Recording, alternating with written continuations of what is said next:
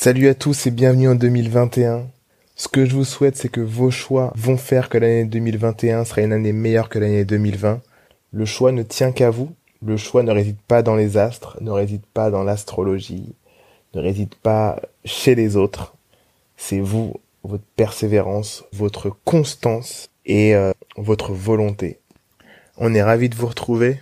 On enchaîne tout de suite avec l'épisode 50. C'est parti.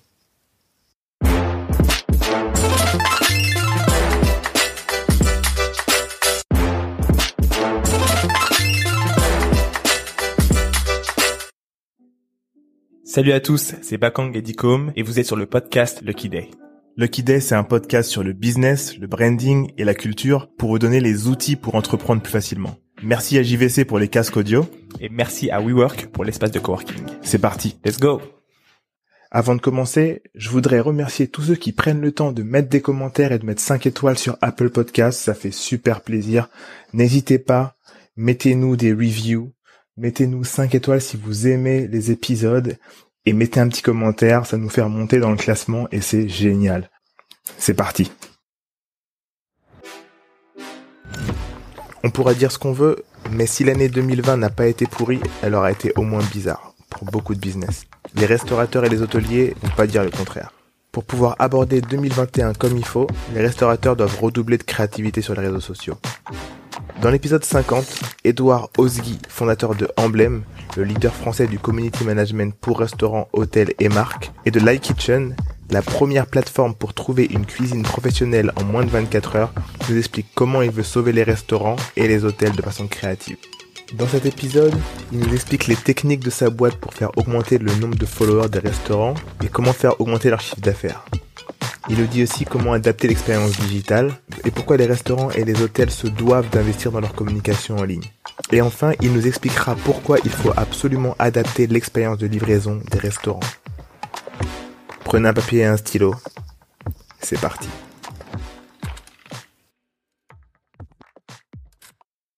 Bonjour à tous et bienvenue sur Lucky Day. Je suis Bakang, accompagné de Dicom. Salut, salut. Et aujourd'hui, on reçoit Edouard Osegui, fondateur de Emblem.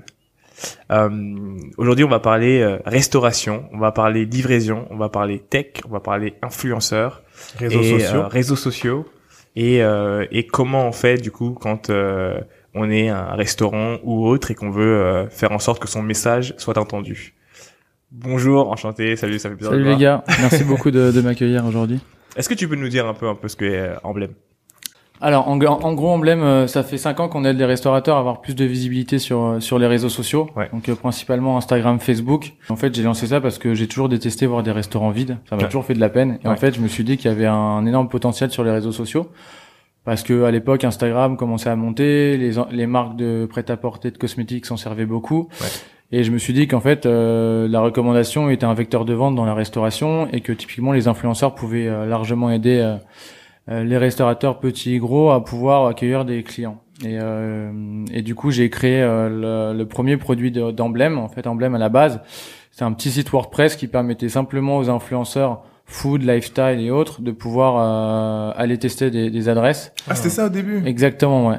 Ah, c'était vraiment, c'était, limite une petite agence euh, de mise en relation. Exactement. C'était vraiment une petite plateforme WordPress avec un pote, euh, voilà, qui m'a qui m'a fait ce site-là où euh, où bah j'allais démarcher euh, porte à porte euh, les restaurants et et j'allais aussi voir les influenceurs en, en même temps en leur disant que voilà j'avais construit une plateforme pour les aider euh, à trouver et tester des bonnes adresses sans faire 50 mails aux agences Mhm. de presse. Et, euh, et en fait, je voulais scaler un peu cette euh, cette mise en relation de pour permettre en fait de d'avoir un prix qui est ultra abordable pour les restaurateurs parce qu'à l'époque j'avais plein de resta- euh, d'amis restaurateurs qui étaient super talentueux mais qui avaient pas euh, 2 3 000 euros à mettre sur euh, sur la table du par PR et tout, ouais, exact. Exactement. Et euh, même si les agences de presse ça marche, euh, c'est vrai qu'il y a des, des petites structures qui peuvent pas se le permettre. Et du coup, euh, Surtout moi, je au début. Hein. Ouais, exactement. Et, euh, et surtout à Paris où les fonds sont chers et euh, tout, ch- tout est cher. Et du coup, bah, je voulais m'adresser à ces, à ces restaurateurs-là. Et ça a tout de suite bien pris parce que les influenceurs ont adoré le concept. Ouais. Ouais. Et, euh, et du coup, on a commencé à avoir plein de restaurants, plein d'influenceurs. Et en fait, à l'époque, Il y, euh, il y avait déjà un business model à ce moment-là? Non, en fait, j'ai lancé ça tout seul. En fait, j'ai lancé ça quand j'étais encore dans la finance. Euh... C'est quoi ton background J'ai vu HSBC sur ton ouais, sur ton LinkedIn. Eh ouais, Eh. HSBC. Fais les recherches LinkedIn, les gars. en gros, j'étais, euh, j'ai fait un diplôme. Euh, j'ai fait une prépa maths sup. Après, j'ai fait une petite école d'ingé à la défense parce que j'avais pas trop bossé en, en prépa. Et, euh, et c'est quand même une école d'ingé. ouais, j'ai fait une école d'ingé. J'ai eu comme mon diplôme euh, ingénieur CTI. Euh, C'est quoi ingénieur CTI Bah, en gros, c'est le diplôme, c'est le, c'est le, c'est le diplôme qui te donne quand t'es ingénieur en fait. C'est le. CTI, c'est en gros le, le, le comme un label qui te donne. euh, Général, quoi. C'est comme bac E Ouais, ES. c'est- ouais, c'est ça. En gros, Ouais. t'es diplômé ingénieur CTI et CTI, et moi j'avais ma spécialisation en finance. Ok. Euh, et donc du coup, après, je suis parti en asset management dans la finance, et j'ai fait ça pendant trois ans, et c'était une super expérience. Ça m'a beaucoup appris. Euh, surtout mon manager Eric Pictet, qui était vraiment génial et euh, qui m'a appris plein de choses, surtout la manière euh, de manager, euh, la manière de se comporter dans le bah, face à des clients qui étaient importants parce que nous on faisait du corporate credit à yield donc on vendait à des institutionnels type Ouais. caisse de retraite etc donc c'était Mmh. des c'était quand même des personnes Des importantes. costards cravates. Exactement, Mm. c'était très col bleu. Mais euh, et du coup, c'est aussi ça qui m'a un peu poussé vers la sortie parce que moi, je viens de Normandie, euh, j'aime bien le kite, j'aime bien la pêche, j'aime bien Mm. euh, la nature, etc. Et je suis, j'aime pas trop être dans une case. Et en fait, euh, la finance, même si c'était si c'était top, ça me convenait plus trop. Et du coup, bah, j'ai voulu euh, j'ai voulu me lancer dans, dans l'entrepreneuriat. À l'époque, je, je bricolais déjà des voitures de collection que je ramenais des États-Unis pour euh, pour les revendre ici pour me faire Quoi un peu de thunes. Attends, Toi, t'es un hustler. Attends. Ouais. attends, attends. En gros- Alors, en à- gros, à, euh, l'époque, je bricolais déjà des voitures de Collection. collection que je Ouais. ramenais des États-Unis. Faut que tu nous expliques Ouais. ça. En, en gros, j'avais euh, euh, quand j'étais euh, en prépa, j'ai rencontré un mec euh, en internat et, et en fait, il m'a donné le, le goût pour les voitures de collection et du coup, on avait acheté une petite auto Bianchi. Euh, Mais C'est combien une auto Bianchi parce C'est qu'on quoi avait acheté 200 euros, euh, on avait mis 200 euros chacun, on avait acheté euh, une petite auto Bianchi qui était euh, complètement flinguée Ok. et, euh, et bref, on l'a retapé et moi je lui dis vas-y, je te rachète tes parts et euh, Je rachète tes parts. je rachète tes deux, les deux autres roues et du coup bah on, j'ai racheté la voiture et puis je lui ai revendu, j'ai revendu la voiture, j'ai acheté une petite mini MG etc. Et bref, à l'époque, je me rappelle encore au pôle d'honneur de Vinci, genre, euh, je- me ramener mais avec des pâtes tous les jours parce que je, un euro par un euro, je voulais euh, économiser pour pouvoir acheter la voiture du dessus. Léonard de Vinci, c'est c'est école de commerce. ça? Ouais, alors non, il y a aussi l'école d'ingénieur. Ok. Euh, Il y a les Sylves. En gros, t'as les Sylves, le MLV, qu'a fait d'ailleurs Luigi de qu'a- et il y a l'IM. Ok. qui est le truc de, de- de multimédia et etc. Donc en gros, euh, j'avais déjà un peu ce, cette envie d'entreprendre et euh, le côté euh, bah, bricoler, mais aussi pouvoir euh, vendre et etc. Donc ça me plaisait déjà de L'achat-revente aussi, un petit ouais, peu. d'aller fouiller sur le bon coin, de pouvoir trouver des bonnes occasions et puis après de me retrouver euh, bah, face à des mecs qui disaient mais c'est qui le gamin de 20 ans qui a ces voitures là Enfin ils comprenaient pas quoi. Ouais. Et- du coup, bah, moi, j'ai commencé à bien aimer ce, ce côté euh, entrepreneurial et, euh, et au bout de trois ans dans la finance, je me suis dit, vas-y, je, je, Je bouge. Je bouge. D'ailleurs, mon premier client à l'époque, c'était une boîte de requête internet qui s'appelait euh, de livraison, qui s'appelait Foodora. Euh, Ah ouais, ouais, ouais. Feu Foodora qui n'est plus là. Elles sont plus là, Foodora Non, Ça fait non, ça a fermé, ouais. Attends, parce que. Mais ça fait déjà 2-3 ans, je Bah crois. ouais, ont fini. Foodora, man. Ok. Ouais, Ouais. mais je sais Et, euh, et Foodora, ouais, et c'était un de mes premiers clients. Mm, mm. Et à l'époque, je me rappelle, j'avais vendu un, un truc pas cher et beaucoup trop gros et j'avais Ouais. galéré pendant un mois à finir le truc et je m'étais dit, ok, faut Plus que- jamais. Eh, Ouais, Ça, c'est l'erreur, ça, de, de, comment on appelle ça, c'est, euh, quand tu promets un truc et que t'as Ouais. du mal à deliver alors que, il faut Tu promettre. oversell. Ouais, c'est ça, faut Exactement. promettre un petit truc et over-deliver. Exactement. Et, euh, et maintenant, c'est ce que je fais, mais c'est vrai qu'à l'époque, quand j'étais tout seul, c'est vrai que je, je me suis dit, allez, je vais vendre 500 influenceurs pour 1000 euros et j'ai fait, ah, ça va être compliqué. mais ça m'a appris et ça, et j'étais content et au final, ça, ça, du coup, la finance, bah, en gros, un jour, je me suis ramené, je me suis, le mec en, euh, il était très content de moi dans mon taf, mais un jour, je me suis ramené, c'était un, un asset manager américain et il m'a, en, en gros, il a vu que j'avais euh, monté une boîte à côté et ça lui a pas plu et Ah. du coup, euh, du coup, je me suis fait virer. Et, euh, et bref, du coup, je me suis retrouvé en, Ah, il t'a viré comme ouais. Dans la finance, en plus, quand ils te virent, t'as pas le droit d'aller chercher tes affaires. En gros, euh, tu descends tout de suite, quoi. Et je me rappelle, non. il faisait froid à l'époque et j'étais dans la- j'étais en bas dans la rue en chemise et il faisait archi froid, tu vois. Mais attends, attends, attends. S'il te vire dans Ouais. la finance, Ouais. genre, genre. T'as euh, pas le droit de retourner à ton bureau. Parce hein. que je pense que Tu- parce qu'il y a attends, les bureaux un peu, il y a les attends. informations un peu Ouais. spécifiques et tout, il veut pas que tu partes avec. Eh, moi, tu sais, tu sais Exactement. que peu importe, on- tu me vires dans la finance, eh, je te casse tout ton truc. Ah ouais. Je te casse, je, me- je- je me bats avec le, le gars de la sécurité d'en bas. Je monte, je monte jusqu'à ce que j'ai la peau du mec en haut. Ah Je ouais. dis, au moins, je prends mes affaires, je prends mon téléphone. Attends, merde. Mais le, le mec qui m'avait viré, le truc, c'est qu'il était à, l'autre côté de de l'Atlantique, parce qu'il était à New York. Et, euh, Ah et oui, du coup, euh, de loin. Ouais, et après l'équipe que, qui était à Paris, euh, un de mes potes, euh, Charles Kenenguiz et Eric Pictet, mon manager, c'était vraiment des mecs euh, génial, Mm. géniaux, pardon. Et, euh, et ces mecs-là, ils m'ont appris beaucoup, beaucoup de choses. Et du coup, j'ai- le bureau de Paris, j'étais, j'avais rien contre eux. Mais après, au final, aujourd'hui, je leur remercie de m'avoir poussé à la porte parce que de toute façon, dans tous les cas, c'est une branche sur laquelle enfin, j'aurais pas continué dans cette branche-là. Ouais, ouais. Et, euh, et le fait de se retrouver tout seul un peu en bas, en froid, en me disant vas-y, je vais me battre à fond. Et du coup, bah depuis ce moment-là, j'ai continué euh, à faire emblème. Et à un moment donné, au bout de 6-7 mois, où on envoyait euh, bah, plein de visibilité sur les pages des restaurateurs, c'était un... Pour rentrer sur le sujet justement des, des, Ouais. des restaurateurs, même aujourd'hui, t'as des restaurateurs qui ont des Instagram flingués, Mhm. Pété, tout qui pété. Ouais. communication zéro, Il y a Ouais. pas de stratégie. qui veulent, ils Ouais. ont le désir de le faire, ils savent pas comment faire, et des fois, ils comprennent pas l'importance Ouais. d'investir dedans. Ouais. Dans le sens où ils ont les moyens d'investir dedans, et ils Mhm. savent pas que c'est un mal pour un bien. Ça coûte cher, certes, Ouais. mais le retour sur investissement peut être très très intéressant. Qu'est-ce que tu leur dis à ces, à ces restaurateurs?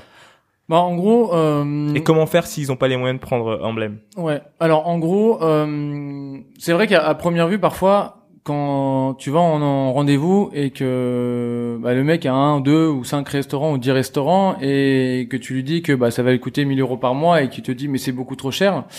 C'est vrai qu'au début tu te dis ah, bon c'est bon ils ont rien compris mais en fait euh, moi j'ai pris plus le parti de dire je vais être pédagogue parce que comme c'est un on va dire que c'est un nouveau métier qui se rattache à un très vieux métier Mhm.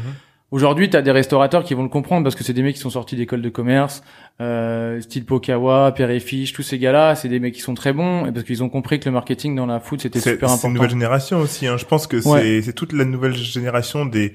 Allez, ils ont même les trentenaires et les ils sont dans la vingtaine et les trentenaires. Mhm. Ils ont compris que en fait c'est on est né avec les réseaux sociaux presque, donc on a on a compris que bah il faut un- il faut Instagram, il faut Internet, il faut être visible sur le Ouais. digital. Mais je dirais, même- j'irais même plus loin, genre dans le sens où euh, on est une génération, t'as même pas besoin de faire une école de commerce. Aujourd'hui, tu prends un, un jeune, euh, Il faut être euh, sur TikTok juste, ah, Ouais. juste un jeune lambda de 25 euh, ans jusqu'à et en montant. Mhm. Il sait que si demain il crée quelque chose et de la bouffe en particulier, Ouais, il faut qu'il y ait ses réseaux sociaux qui soient en feu, quoi. Mhm. ouais, complètement. Et effectivement, quelqu'un qui est un peu plus âgé, Mhm. euh, peut-être ne sent pas forcément la même chose. Ouais.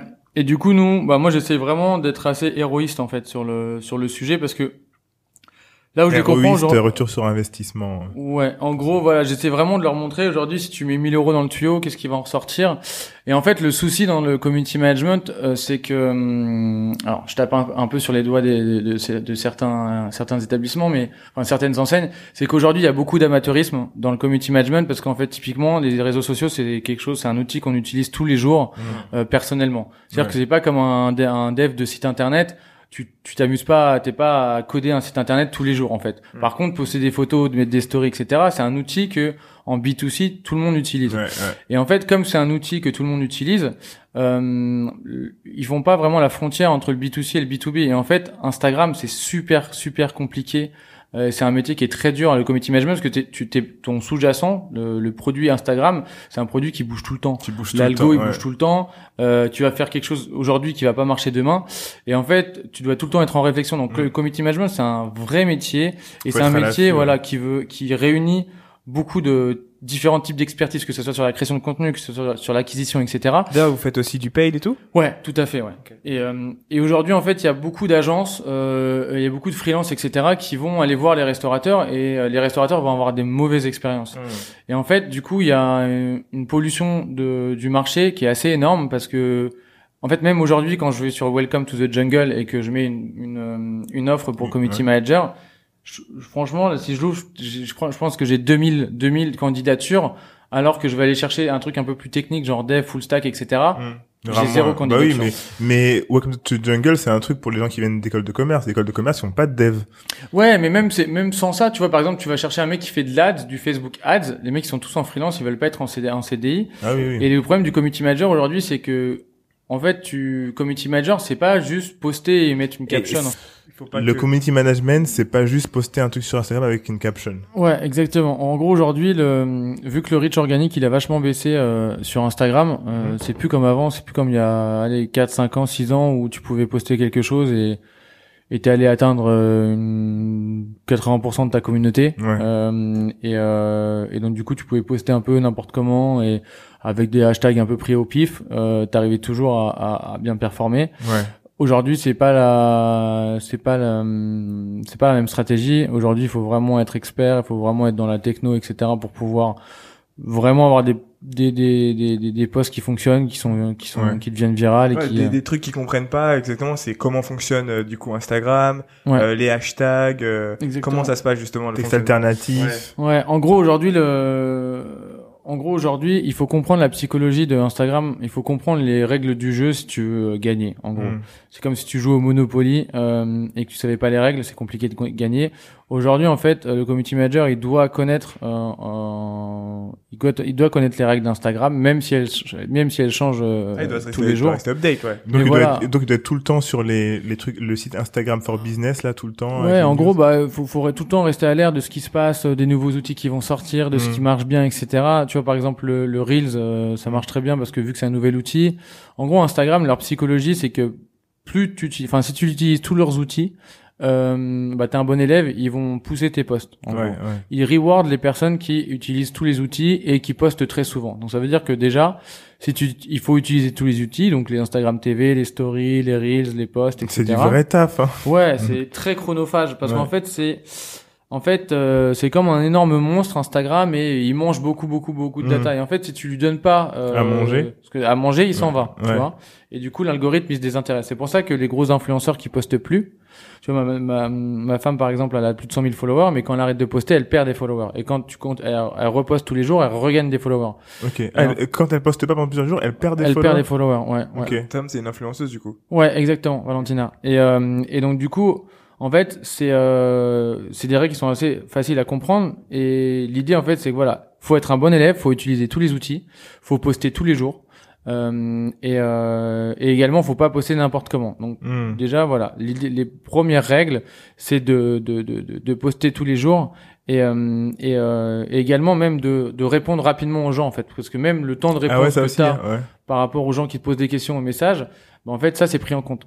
Parce qu'en gros si tu es un bon élève, euh, tu vas répondre vite aux gens qui te posent des questions. Parce que comme ça, euh, les gens, euh, les, les, les fo- tes followers, ils vont rester sur la plateforme. Ouais. Tout ce qui fait que les personnes restent sur la plateforme, ça c'est tes rewards en fait. C'est pour ça que aussi la- le format vidéo, parce qu'en fait aujourd'hui, euh, en termes de stratégie de contenu, tu as deux contenus principaux sur un- Instagram qui sont la photo et la vidéo. Ouais. Euh, la vidéo aujourd'hui, elle a 23% d'engagement en plus par rapport à la photo. Hmm. Pourquoi? Parce que euh, déjà TikTok arrive fort et donc du coup ils doivent. Du coup, ils ont euh, fait flipper, Voilà, euh, ils ont commencé à sortir des fonctionnalités pour euh, pour euh, être similaires à, à TikTok. Et aujourd'hui, la vidéo, c'est ce que ce qu'aiment les gens parce que aujourd'hui, les gens ont tellement euh, sont tellement habitués à prendre une énorme un énorme volume d'informations. C'est qu'en fait, c'est comme une de l'adrénaline, c'est comme c'est comme une drogue en fait Hmm. euh, le contenu et en gros euh, c'est pour ça que TikTok Max c'est parce que c'est des vidéos et en plus ça Très défile courtes, très ouais, très ouais, vite très très vite et en gros maintenant les jeunes la génération Z qui est, qui est une super génération mais ils sont habitués en fait à avoir un énorme euh, niveau d'information. Et en fait c'est pour ça que euh, la photo ça les intéresse moins maintenant. Ouais, ouais. parce qu'il n'y a pas assez d'informations sur les photos la photo. Alors Même que- à l'époque, à l'époque de Vine, hein, ouais à l'époque de Vine, euh, Ouais. Instagram a pris des trucs de Vine pour faire Ouais. de la vidéo de, c'était 6, euh, c'était 15 secondes, c'était Ouais. ça qu'ils avaient commencé à faire. C'est ça qui a tué Vine. ouais Et du coup, c'est là où ils ont mis vraiment de la vidéo et tout. euh. Ouais, exactement. Et en fait, aujourd'hui, euh, bah, voilà, il y a le contenu, la photo et la vidéo. Et la vidéo va recevoir plus d'engagement. Mais après, le problème de la vidéo pour les restaurateurs, c'est que pour que ça soit bien fait, il faut aussi connaître un, un minimum. Ouais, la qualité. Voilà la qualité. Et en Il fait, faut mettre de l'argent pour la qualité. Hein. ouais, exactement. Après, voilà. Pourquoi, avoir pourquoi un nous on est on s'est spécialisé sur le CHR C'est parce que aujourd'hui euh, un restaurateur, il, la chaîne de production elle est tellement longue que ce soit Mhm. du fournisseur à l'avis client que si tu veux le, la seule heure ou les deux heures qu'il reste euh, dans sa journée, il a envie de la passer avec ses potes ou sa famille ou Ouais. sa femme, pas de la passer sur les réseaux sociaux. Et en Mhm. fait nous on a on a juste identifié le besoin de ce, ce, ce métier-là de se digitaliser et Ouais. le manque de temps qu'ils avaient. Donc vous, vous faites de la vidéo, vous faites euh, Ouais. du paid en trafic, Ouais. acquisition. Exactement. Vous êtes 360 en fait. Ouais, exactement. En gros, aujourd'hui, ouais, comme je disais, tu as contenu photo et vidéo, et, euh, et c'est vrai que bah, même avec les smartphones, déjà, tu peux, euh, tu peux déjà prendre des belles photos. Euh, bah, un mais- TikTok, même, Ouais. enfin, TikTok, euh, sur TikTok, il, Mm. euh, ils mettent plus en avant les contenus natifs, donc Ouais. par, par le téléphone, plutôt Ouais. que des contenus montés. Donc Ouais, ouais, il y a, tout à il y a fait, ce ouais. truc-là aussi. ouais. Mais même sur Instagram, hein, sur Instagram, euh, on a on a remarqué que des contenus qui sont faits à l'iPhone, euh, c'est beaucoup plus mis en avant parce que tu as de la metadata dans les dans Mm. les photos, etc. Ils savent par exemple si la photo ou la story elle est faite sur place, Ou si elle est elle est embellie, faite si elle euh. est faite avec un Sony Alpha 3 ou Ouais. euh, ou si elle est faite avec un avec un avec un iPhone. Mm. Et euh, et en gros, euh, mais en gros ça c'est en fait, faut vraiment comprendre la, la, la psychologie d'Instagram. Pourquoi en fait ils font ça? Pourquoi avec un iPhone ça va être plus, mis plus en avant? Parce qu'en fait ils se disent que si euh, le, le le contenu est fait par un Sony Alpha 7 III, c'est professionnel. Ouais. Et, en fait c'est business. c'est business. Et du coup c'est business. Du coup on va on, va, baisser, les reach organiques que pour, qu'ils payent. Ouais. Voilà, exactement. Et en gros, aujourd'hui, c'est euh, et Joseph Denisos, qui est un très bon dans- en ads, euh, qui est d'ailleurs passé chez nous. Euh, c'est no pay no gain. Et en fait, aujourd'hui, clairement, tu peux plus euh, performer sur les réseaux sociaux si tu ne payes pas. Et Mm. euh, et, euh, et si tu peux être un mec super cool ou avoir plein de potes connus, avoir des influenceurs qui passent beaucoup, t'arriveras à monter sur les réseaux sociaux. Mais si tu montes très fort rapidement, euh, les comptes qui montent très fort rapidement en nombre de followers, leur reach organique il descend encore plus vite. Mm. Et, euh, et aujourd'hui, tu es obligé d'avoir des stratégies de paid. Et en fait, aujourd'hui, pour devenir vraiment fort sur les réseaux sociaux, c'est plusieurs expertises qui sont mis euh, qui sont mis en avant. Nous, quand on travaille avec un client, il y a sept personnes qui travaillent sur les, les réseaux sociaux. Quoi. Ok, et c'est cette personne qui, qui regarde quoi du coup? En gros, bah, c'est divisé toujours en identité et visibilité. Donc l'identité, ça va être toute la partie création de contenu, photo, vidéo, motion design, illustration, artiste 3D, etc. Ça, c'est en gros pour brander ton ton, Ton contenu. ton contenu, ton restaurant et parler du restaurant, parler de ta, ton plat signature, parler de ta carte, parler de tes produits, ton sourcing, parler de l'équipe, etc. Vraiment Le mettre storytelling. voilà, le storytelling, vraiment raconter l'histoire. Nous, on publie pas, on raconte des histoires et l'idée, c'est de pouvoir attirer le client qui va passer, qui va venir, tiens, ça, ça a l'air très cool. Et du coup, ça, c'est toute la partie euh, création de contenu qui va être en gros soutenue euh, par euh, toute la stratégie d'acquisition qui va être séparée entre le paid et l'influence. Mm. Euh, en gros, le paid, ça va être aller, euh, ça va aller viser euh, bah, des personnes qui sont en- autour du restaurant. Euh, si c'est des gastro, on va aller viser du CSP, CSP+. Mm. Ou si c'est de plus de la street food, on va aller viser plutôt les jeunes.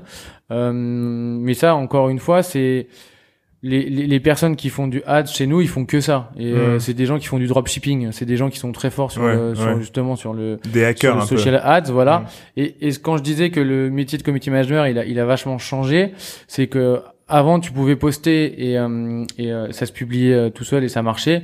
Et aujourd'hui, ça ne fonctionne plus. Mm. Et en fait, le problème du community management, parce que de- on parlait aussi de la, de la, de la confiance des restaurateurs euh, avec Oui. euh, avec euh, les agences, les community managers, etc. Le fait d'investir de l'argent, c'est qu'aujourd'hui, tu as énormément d'amateurs sur le marché. Mm. Et euh, parce qu'aujourd'hui, on peut, tu peux pas donner un compte et le faire décoller et transformer un chiffre d'affaires si c'est qu'une personne qui fait un petit peu de sponsor, un petit peu de photos, un petit peu de caption.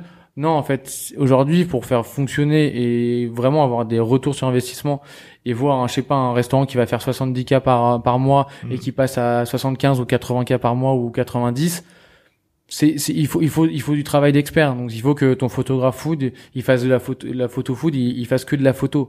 Et puis Nous- le vidéo, ou, ou alors de ou la de la bonne vidéo. photo, qui soit de la bonne photo, ouais. Voilà, ou de la vidéo et le mec qui fait du paid, il fait du paid et euh, et du coup chacun est un peu à sa place dans le bateau. et C'est Expert. comme ça que ouais, expert et c'est comme ça que le bateau avance quoi. Il y a aussi cette euh, cette notion de euh, de, de garder euh, cette cette qualité pendant longtemps.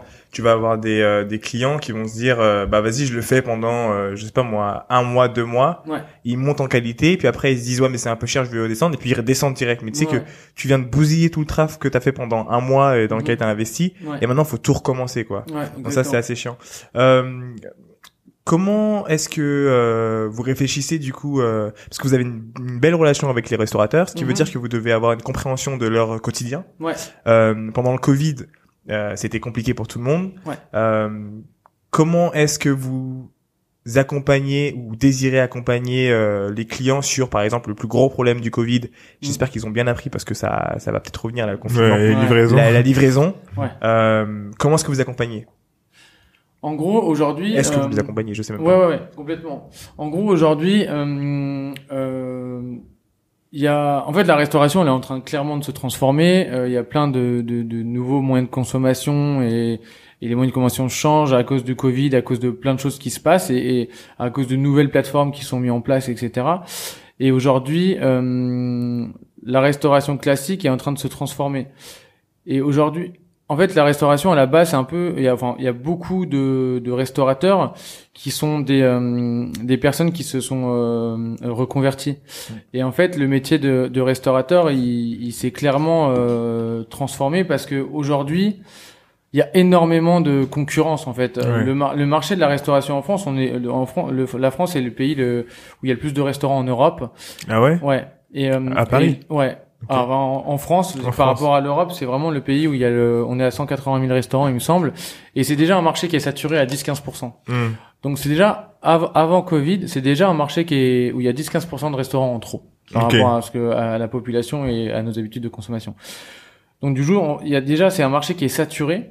Et en fait aujourd'hui, il y a tellement de concurrence que la restauration, c'est plus c'est plus nourrir des gens en fait. La restauration, il faut créer une émotion. Faire vivre des expériences. Voilà, ouais. fait vivre une expérience. Et en fait, les mecs ont de Big Mama, de Pokawa et tous ces mecs-là qui ont créé un univers autour de leur, euh, de leur, euh, qui ont créé un branding autour de leur euh, restaurant et des vrais concepts.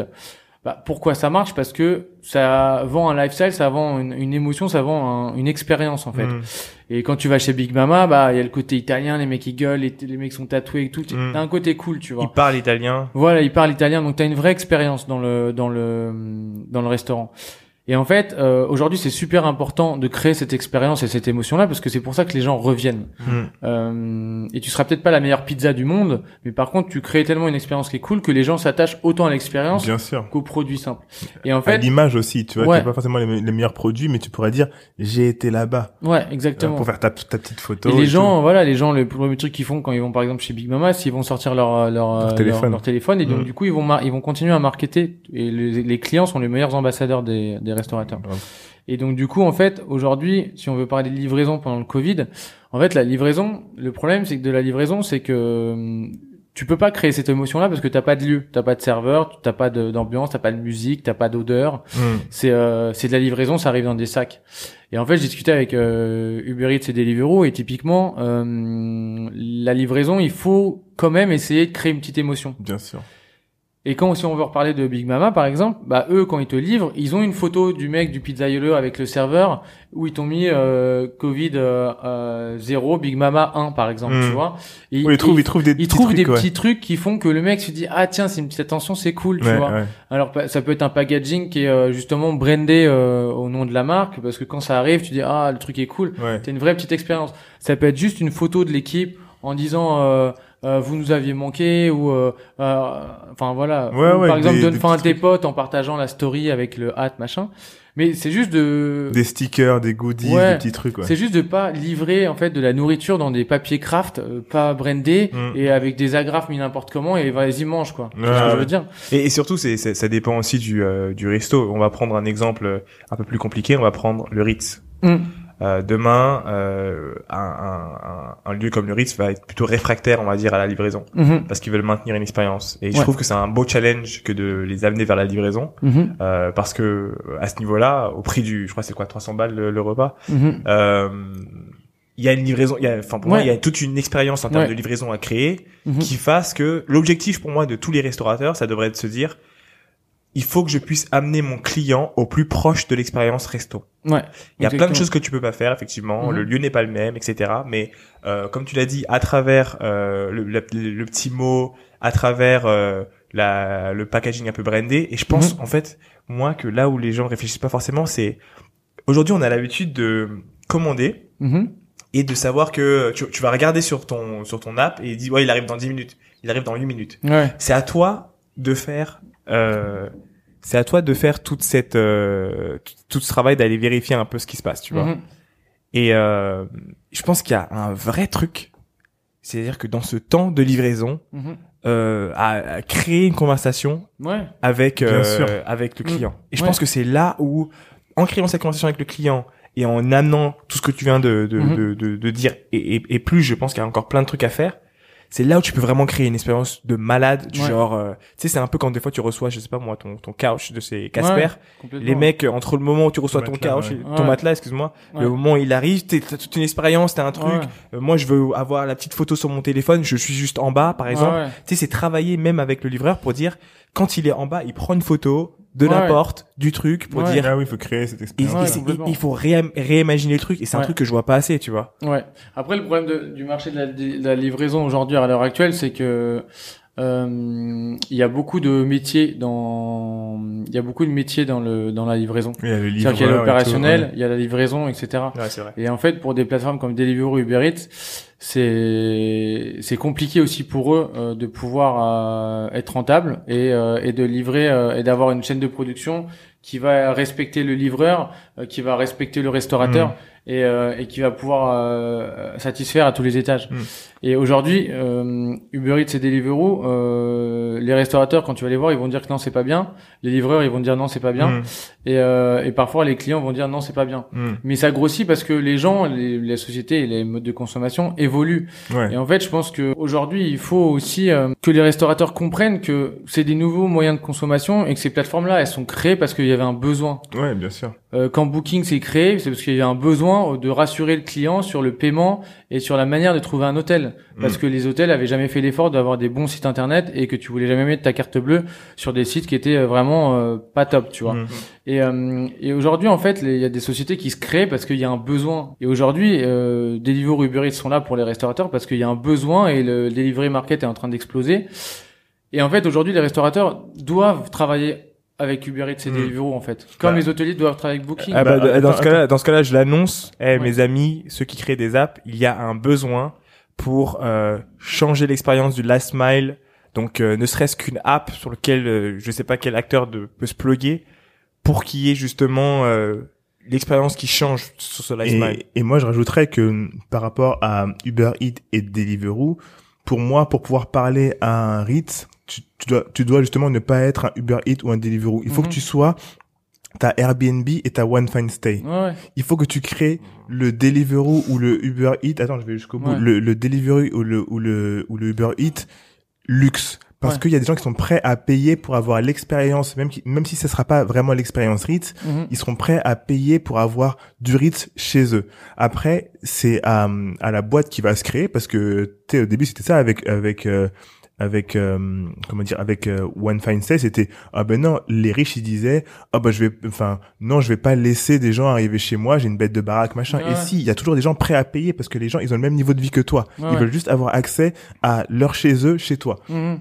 et du coup, euh, après, c'est à la startup qui va se créer, du coup, à, à avoir un, un branding très très premium Mhm. pour que le Ritz ou les ou les grands hôtels ou les grands restaurants se disent ouais ça ça nous convient Mhm. pas un truc où t'as les livreurs qui sont mal payés Ouais. où ils sont en scooter machin il faut que toute l'expérience du début à la fin Ouais. soit euh, au, standing d'un d'un trois étoiles Ouais, ou d'un hôtel etc et du coup ça peut aller jusqu'à euh, ce que le mec parce que tu payes 300 balles ou 350 balles avec une livraison pour un truc du Ritz et ben est-ce que tu peux pas avoir une option du mec qui te met la table chez toi en plus tu vois? Mhm. et pour moi, euh, pour livrer du Ritz, il faut que ça soit des gens qui ont le budget. Et après, est-ce que à long terme c'est viable? Je, je ne sais pas, mais il faut que ça soit euh, une boîte qui se mette au standing de ces Ouais. gens-là, tu vois. Et parce qu'il y a ta Deliveroo, mais tu peux avoir des trucs qui sont euh, au niveau au-dessus. Ouais, juste euh, euh, pour vous donner mon avis sur ça, euh, je suis d'accord avec toi en partie, mais c'était juste euh, pour dire que un Uber Eats, pour moi, a juste la capacité de se mettre au niveau. C'est-à-dire que quand tu regardes Uber aujourd'hui, Non, en fait, il doit créer une nouvelle marque parce que Uber, ce que je dis, c'est ce pas que la je dis, marque. mais quand tu euh, regardes Uber aujourd'hui, Mm. t'as commencé par Uber classique, ensuite t'as eu Uber Pool, Mm. ensuite t'as eu euh, Uber euh, Berlin ou je sais pas quoi. Donc euh, créer effectivement une autre marque de chez Uber comme ils ont Jump, comme ils ont autre chose, c'est c'est la marque, la marque luxe de Uber, mais faut pas qu'il y ait le truc by Uber quelque part. Ouais, ce que je dis, la Mm. marque de, de Uber. Mais à la fin de la journée, moi, ce que je regarderai d'abord, c'est la rentabilité. C'est-à-dire Mm. que aujourd'hui, être une boîte et te focus juste sur ça, Après, il y a en plus, des- voir, hein. dans, dans la food, il y a des, euh, il y a des, il y a des, il y a des, il y a des institutions, il y a des enseignes qui ne veulent pas en fait de la delivery. Ouais. Typiquement, tu vois, j'étais avec l'équipe, les créateurs de de, Go, de Bao Family, qui ont petit Bao et gros Bao. Ils veulent pas faire de la livraison avec leur euh, restaurant parce qu'ils font des lieux qui sont cool. Ils ont envie que les gens viennent. Mais ils font de la livraison. Ils font de la livraison, mais pas sur, pas avec leur restaurant. Oui, c'est C'est-à-dire qu'ils vont faire de, des labos, ils vont Oui, faire de, oui, du de delivery, quoi. ouais. Exactement. Et en fait, aujourd'hui, je pense que il y a des enseignes aussi qui qui viendront pas forcément sur la livraison parce que bah typiquement le Ritz euh, ou euh, ou l'étoilé etc Des grands restaurants l'ont fait, hein. ils ont été obligés. Hein. oui ils ont été obligés Les, les gars de Top Chef qui ont leur Oui, restaurant, oui, oui. ils ont été obligés de se mettre au diapason Ouais, ouais, pour le coup. complètement, complètement, complètement. C'est sûr que aujourd'hui ils sont ils sont forcés de le faire, mais euh, mais euh, mais je pense qu'après euh, voilà la delivery market ça va continuer à monter. Euh, c'est juste que il faut que, pour moi il faut que les restaurateurs euh, hum, travaillent plus avec euh, les plateformes main dans la main. Hmm. C'est-à-dire qu'aujourd'hui, en fait, il faut, euh, il faut aller, euh, il faut aller les appeler, les, les, les leur dire voilà, qu'est-ce qu'on peut faire aujourd'hui comme, comme, euh, comme, euh, comme euh, campagne. euh, Est-ce qu'on peut mettre des réductions Est-ce qu'on fait voilà, il Ah, faut vraiment travailler. jamais, ouais. Mais En fait, ouais. et aujourd'hui, tu vois, t'as un mec comme euh, Alexandre qui a, qui a créé Como Kitchen. Como Kitchen, en Dark Kitchen, ça cartonne. Et en fait, typiquement, euh, Alexandre, Tu, tu peux expliquer ce que c'est comme kitchen pour les gens Como, Como Kitchen, en fait, c'est des, euh, c'est des, c'est des- Dark c'est des- Kitchen ouais, c'est des. En fait, il a, il a, un- il a déjà un restaurant dans le huitième. Et euh, et Alex, en gros, il fait de la food healthy, mais il est très bien préparé, très bien présenté, etc. L'expérience, elle est vraiment dingue sur euh, en livraison parce qu'il a tout pensé pour la livraison. Hmm. Euh, et, euh, et typiquement, Alexandre, c'est quelqu'un qui est beaucoup en relation avec les plateformes de livraison et qui va qui va leur dire voilà aujourd'hui cette semaine qu'est-ce qu'on peut faire etc. Il travaille vraiment avec eux en fait. Hmm. Et Tout son business model, il est autour de ça. Ouais, et aujourd'hui, je pense que pour que la delivery fonctionne bien des deux côtés, il faut que euh, les deux entités, que ce soit les plateformes de livraison et les restaurateurs ou les dark kitchen, travaillent main dans la main et, euh, et puissent améliorer l'expérience client. Et, euh, et donc typiquement, il faut que euh, les restaurateurs aussi puissent euh, bah, offrir une expérience en delivery qui est adaptée en fait. Et, euh, et, euh, et la restauration classique, si elle veut faire de la delivery, elle doit du coup réfléchir à des nouveaux. Euh, par exemple, toute la carte ne sera pas disponible à la delivery parce Bien que t'as des gens qui se transportent C'est pas. un gouffre. Voilà, exactement. Et donc du coup, l'idée c'est de, c'est que c'est juste que voilà, la restauration doit imaginer de, de, de, de, de- enfin, de sa, sa carte et son Doit concept en ouais. delivery, ils doivent s'adapter. Hmm. Et aujourd'hui, en fait, euh, le, la capacité d'adaptation, c'est c'est vital en fait pour un restaurant parce que que ce soit pour le Covid ou pour les moyens de consommation qui sont différents. euh, chaque année, c'est différent. Ou les grèves, tu vois, les grèves de Ouais, transport, etc. exactement. Qui font que personne Enfin, pouvait aller. Moi, c'est vrai que tu vois même Ous- Oussama, il me disait, je, enfin, je comprends pas comment euh, tu peux encore avoir de la croissance alors que tu travailles dans le CHR, parce que c'est vrai que ça fait un an et demi qu'on a eu gilets jaunes, grève, Hmm. Covid, et au final, en fait, t'as une prise de conscience quand même des, des restaurateurs pour le digital. C'est-à-dire Mhm. qu'aujourd'hui, les, les, ils ont compris que euh, du jour au lendemain, s'ils devaient fermer ou s'ils pouvaient plus, euh, euh, ou s'ils devaient réduire le nombre de tables, etc. En fait, ils ont besoin en fait de quand même avoir un contact avec leurs clients. Ouais. euh, et donc du coup, le contact qu'ils ont avec les clients, c'est les réseaux sociaux. Ouais. Et en fait, typiquement, euh, même pour la delivery, aujourd'hui, tu vois euh, des, des restaurants comme Dembo qui ont cartonné euh, sur Deliveroo dès le premier soir où ils ont été dessus Hmm. parce qu'ils avaient une grosse communauté sur les réseaux sociaux Ouais, et ça, ça. leur a permis de directement de parler à leurs euh, leurs clients en disant voilà les gars on arrive sur les plateformes de livraison Hmm. Et d'avoir euh, d'avoir un... C'est comme le season aussi, ils ont c'est- cartonné quand ils sont mis en livraison et tout. Exactement. J'allais dire, j'allais dire tous ceux qui ont eu des grosses marques avant, qui ont pris le temps de créer leur marque, ouais en ont bénéficié euh, bah, du coup euh, après et pendant quoi, tu tout vois. à fait et Season typiquement c'est une, une des filles qui a travaillé le les enfin moi quand j'ai créé justement la plateforme pour les influenceurs Hmm. Season c'était une des personnes qui accueillait déjà beaucoup d'influenceurs à Ouais, l'époque ouais, ouais. Et, Et, puis euh, justement, qui a fait monter après le compte Instagram, qui ouais qui fait que tu vois, ça fait partie des des restaurants qui sont une marque. ouais complètement C'est une marque Ouais. et c'est très reconnaissable. Alors que c'était pas du, du tout pensé pour Instagram, hein, même pour faire les photos, mais tu vois, euh, c'est c'est la création de marques fortes qui Ouais. fait que aussi, euh, eh ben, il y a ce ce truc de de gens qui viennent, qui reviennent, etc. Et sur les réseaux sociaux, ça ouais ça, ça marche bien en livraison, ouais. exactement Moi, j'ai demandé euh, justement pour parler des influenceurs. Euh, c'est dur, je pense, pour les restaurateurs de bien choisir l'influenceur parce Mhm. que tu as toujours ce risque de d'avoir euh, un influenceur qui a 200 k et finalement te, te rapporte pas grand chose. ouais. Ouais, ouais. et un vieux ouais Donc on connaît déjà les règles de base qui vont être de regarder quand même si euh, il y a des commentaires, euh, etc. Mhm. Mais comment est-ce que tu euh, tu trouves un euh, comment est-ce que vous définissez que c'est le bon influenceur pour le client?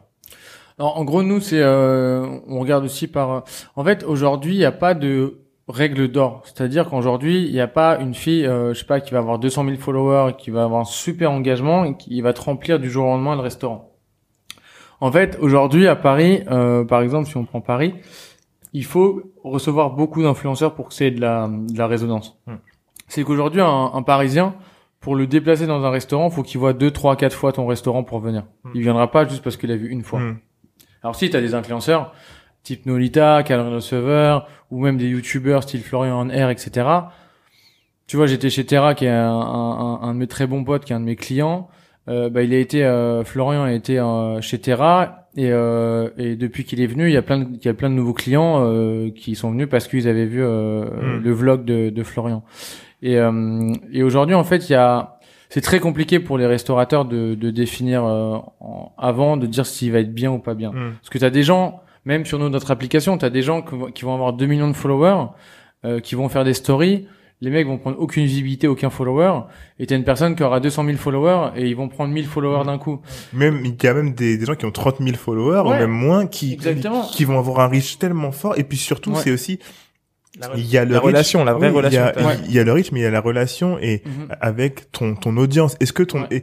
est-ce que tu es une influence pour ton audience Est-ce que si tu veux acheter euh, demain, euh, tu t'achètes euh, du, du thé dans une marque et tu expliques pourquoi tu aimes bien, est-ce que combien de personnes vont aller acheter? C'est pour ça qu'il y a, y des liens d'affiliation, etc. Après qui Mhm. sont mis en. Exactement.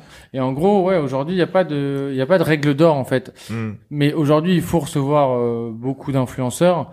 Nous, là où ça marche bien, tu vois, par exemple, des concepts comme Gemini, où euh, ils- quand je suis arrivé, ils avaient deux restaurants, et le deuxième allait fermer parce que ça marchait pas bien, et au final, ça, ça a grossi, ça a grossi, ça a Mhm. grossi. Parce qu'il y a énormément d'influenceurs qui sont allés, parce que justement, il y a Camille Donolita qui, qui sont allés, il y a tout le monde est allé là-bas. Hmm. Et en fait, euh, les gens, à force de voir tous les blogueurs aller là-bas, bah, en plus, Ouais. les blogueurs attirent les blogueurs. C'est-à-dire que les blogueurs aiment bien faire les mêmes choses. Ouais, grave. Donc, en gros, euh, Véridique. voilà. Donc en gros, t'as deux trois très gros blogueurs qui vont y aller et tu vas avoir des Des mini d'autres blogueurs. qui vont vouloir te suivre. Ouais. Et, euh, et aujourd'hui, il n'y a pas de règle d'or, c'est juste qu'il faut recevoir souvent des blogueurs.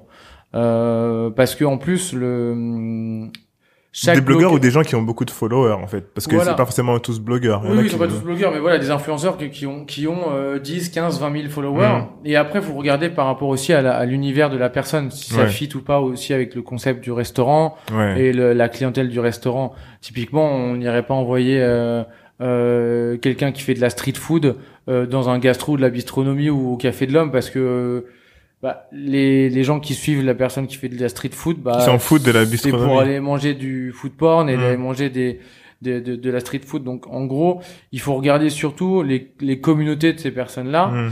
Et après, t'as plein d'outils, en fait, pour aller regarder les, les communautés des personnes. T'as Social Blade, t'as Hype Auditor. Social Blade, est-ce que ça permet de voir euh, quel est le type quel type de follower tu as? Est-ce que c'est des gens qui suivent plutôt tel type de page, etc. ou pas du tout? Non, Social Blade, ça va plus t'aider à, ça va plus t'aider à, à voir la croissance, euh, la croissance de, de l'influenceur, etc. Si c'est une croissance qui est, euh, on va dire pas, à un moment donné, le mec qui prend zéro, il prend 100 000 followers, Ah oui, après oui, zéro.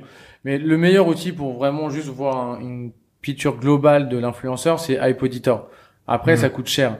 Nous, ce qu'on fait sur l'application, euh, justement, c'est qu'on on, on screen tous les influenceurs euh, avant de les accepter. Ok. Donc ça veut dire que nous, on est carrément connecté à l'API Hype Auditor et on peut dire en gros par rapport à la note qu'on lui donne, par rapport à la qualité des followers, par rapport Ouais. où est-ce que les followers se situent, etc. Par rapport au graphique d'évolution, voir si c'est des graphiques qui sont normaux et pas qu'il y ait des pics anormales. Mhm. Euh, nous, on valide les influenceurs euh, justement via cette euh, via cette API et, euh, et ce qui ce qui nous permet aujourd'hui d'avoir des influenceurs qui euh, ont euh, des followers qui enfin qui influencent des followers qui influencent une vraie communauté Hmm. et qui derrière ramènent des clients directement euh, dans les restaurants. Et t'as des t'as des influenceurs où tu vas direct voir le, le lendemain t'es blindé Ouais. et t'as des influenceurs où t'as- tu vas moins voir mais Mais l'influenceur au fur et à mesure, il peut-être. va venir trois il y a trois il va ramener trois quatre cinq clients tu vois Ouais. mais en vérité, tu vois, c'est ce que je disais avec euh, Alex de Père et Fiche. Lui, si un influenceur lui ramène deux clients, il est gagnant. Ouais. Donc en fait, aujourd'hui, Parce que ouais, le lieu est petit, c'est ça? Non, alors c'est pas forcément les petits influenceurs, c'est qu'en le Ah, lieu. le- le lieu non, c'est pas petit, c'est que en fait, euh, lui, par rapport à sa rentabilité, si un influenceur lui ramène deux clients, bah du coup, lui, il est gagnant. C'est-à-dire qu'en fait, son... parce qu'aujourd'hui, le système qu'on a nous, c'est de permettre aux influenceurs donc de tester des restaurants et euh, les influenceurs ne payent pas et, euh, et c'est offert pour deux. Et du, du coup, au restaurateur, ça lui coûte Ah, deux, uniquement, ouais. ça lui coûte uniquement son produit en fait. Mm. Ça lui coûte pas euh, un, un, un, un espace pub ou euh, de l'argent en plus en fait. Et, euh, et donc du coup, ça lui donne aussi accès à une publicité euh, qui, est, qui est assez importante parce que parfois les influenceurs vont faire à 50, 100 000, 200 000 Mm. vues. Et, euh, et donc du coup, le, pour lui, le risque est assez euh, Minime. minime parce Mm. qu'aujourd'hui, euh, il risque que le, le coût de son produit pour Oui, euh, oui, de pour- pour produit. Et et est-ce que tu as déjà eu des, des influenceurs qui ont qui ont refusé ou qui ont trouvé que bah ouais non euh, ça correspond pas à ma marque, ça, ça me dit pas. pas, etc. Ah bah après en fait c'est eux qui vont euh, réserver. En fait nous on a une, app en React Native euh, et il y a l'application du côté ré- influenceur où en gros ça se présente euh, comme un, un Deliveroo ou comme une Mhm. app de recherche de restaurant. Ils ont une map, ils voient autour d'eux où est-ce qu'ils peuvent aller au restaurant. Ils bookent et en fait la- euh, le restaurateur a une application aussi sur son téléphone et reçoit en direct la notification. Et ils disent bah tiens il y a je sais pas Victoria qui a 150 000 followers qui veut venir euh, euh, samedi avec sa pote euh, qui est aussi influenceuse, est-ce que tu acceptes ou tu refuses? Et après, ils ont le calendrier, ils suivent la campagne et les statistiques au fur et à mesure. et- attends, cool, mais s'ils refusent, du coup, ils sont fichés par la meuf, tu vois. Non, en gros, parce que les influenceurs, ils sont habitués à ce qu'il y ait des personnes qui refusent, parce que les restaurateurs, il y a plusieurs motifs de refus. Il, il peut ne pas être là, ou le Mm. chef n'est pas là, ou il est blindé. Mm. euh, Il y a plein de motifs de refus, et donc du coup, ça arrive souvent Il qu'il n'y y a ait des pas refus. d'ego, quoi. Il n'y a pas d'ego du tout. Hmm. C'est-à-dire que les gens savent que les restaurateurs parfois ils ont pas le temps et ils ont ils peuvent pas euh, et c'est pas grave tu vois. Hmm. Parfois ils font trois réservations pour avoir une réservation qui est acceptée et, euh, et euh, du coup ça c'est pas de souci. Euh, je sais que tu travailles aussi avec les hôtels, du coup. Ouais exactement. Euh, tout à l'heure, on parlait un peu de CHR et euh, j'ai vu un truc sur LinkedIn passer euh, avec Accor Mhm. qui, euh, pendant le confinement, a transformé ses chambres, euh, je crois que c'était aux États-Unis, en espace de coworking. Ouais. Donc en fait, tu pouvais louer ta chambre, etc. Mhm. Ah ouais, Euh, j'avais pas vu ça. Ouais, ça m'a ça m'a rendu ouf. Moi j'ai des clients qui ont fait ça aussi. Ouais, C'est smart, tu ouais vois. carrément. Comment comment est-ce que tu bosses avec les euh, euh, créativement avec les euh, Les hôtels. Les hôtels, ouais. Bah, les hôtels ouais pareil on essaye de trouver des de trouver euh, aujourd'hui bah les restaurateurs on va dire que sur tout notre portefeuille on a 80% de restaurateurs et 20% d'hôtels. Vous, Et, euh, vous commencez les hôtels? Non, bah en fait on n'a jamais trop démarché les hôtels euh, parce que mon équipe commerciale a jamais été euh, trop dans la dans l'hôtellerie. Du coup ils sont venus vraiment euh, du, du, du, du bou- bouche à oreille en fait. Hmm. Et euh, on n'a jamais trop poussé sur ce marché-là.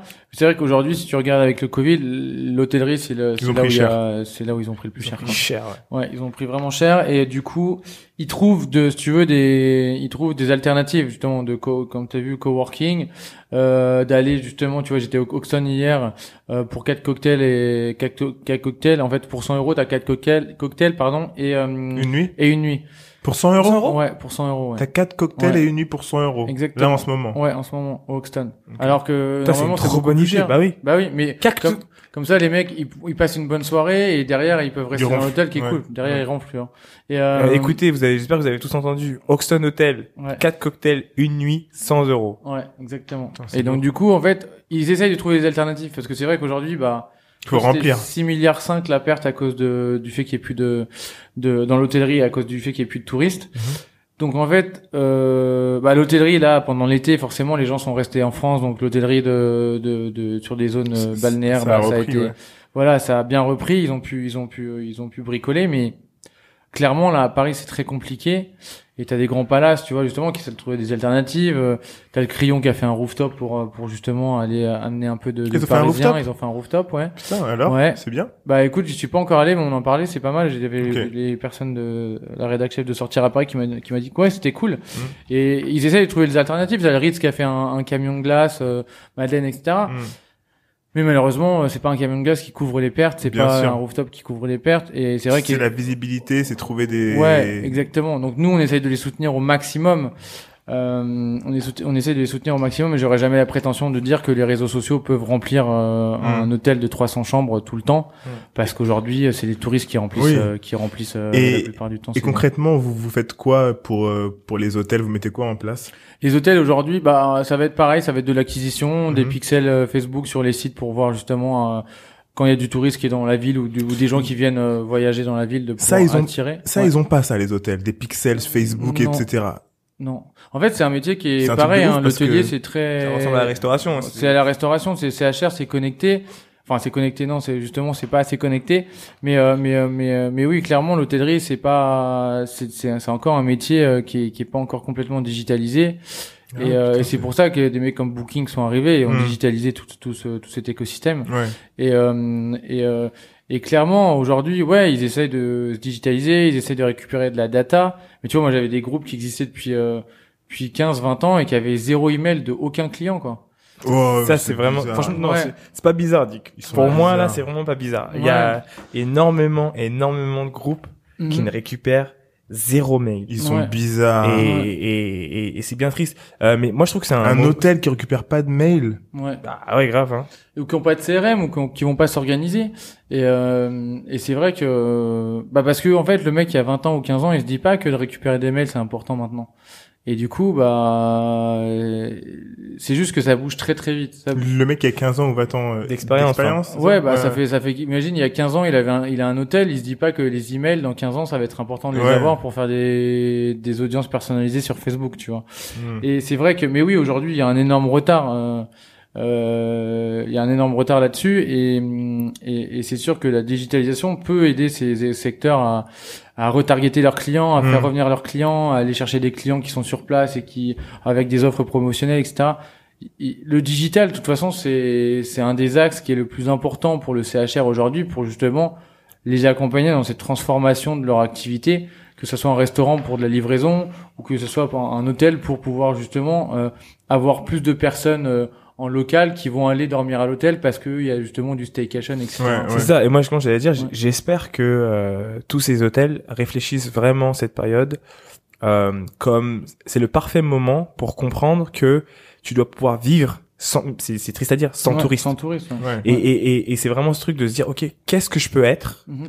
en période morte et finalement des Ouais. période morte disant non quand même tu vois donc ça arrive dans l'année Mm. et c'est comment est-ce que tu fais pour vivre? Et c'est c'est est-ce que je suis une, tu deviens une salle de sport? Ouais. est-ce que je deviens euh, un espace spa de ouf? Mhm. est-ce que je deviens euh, un restaurant gérant? Enfin Est-ce que mes chambres, tu vois, et c'est, j'espère que pour les, les, les, les gros gros qui ont les moyens de, de, de prendre le temps de réfléchir, Mhm. euh, ils se posent et qu'il y a une équipe qui est en train de réfléchir Mhm. à quelle est l'expérience de notre groupe quand c'est d'elle, tu vois. Bah là, Staycation, ils ont, je pense que Staycation a, a sauvé la mise à pas mal de Ouais. d'hôtels. Après, en fait, le- l'hôtellerie, faut savoir que c'est c'est un peu une valeur refuge pour euh, tous les mecs euh, qui ont pas mal d'argent, de famille ou qui ont vendu des business, etc.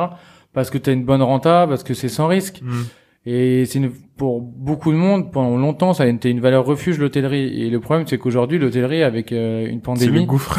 c'est plus c'est plus une valeur refuge en Mm. fait. Et donc du coup, quand t'es habitué à gagner de l'argent avec, euh, t'achètes un immeuble, tu le refais et Ouais, c'est de l'argent passif. T'as C'est c'est des revenus passifs. 90%, euh, t'as 80-90%. Moi, j'ai un pote, on en parlait, qui a deux hôtels. 80-90% de, de, de remplissage. T'es super rentable, tu gagnes très bien ta vie. Hmm. Et c'est pas facile, Mm. parce que les gens qui gèrent les hôtels, c'est très compliqué. Mais on va dire quand les investisseurs qui sont derrière euh, et, qui développent des groupes hôteliers, euh, ça reste une valeur refuge. Sauf que aujourd'hui, c'est plus une valeur refuge. Ouais. C'est comme le, le baril de pétrole qui est négatif, en prix négatif. En fait, Hmm. tous les, en gros, en gros, tous les, toutes les valeurs qu'on pensait sûres aujourd'hui ne, ne sont plus sûres.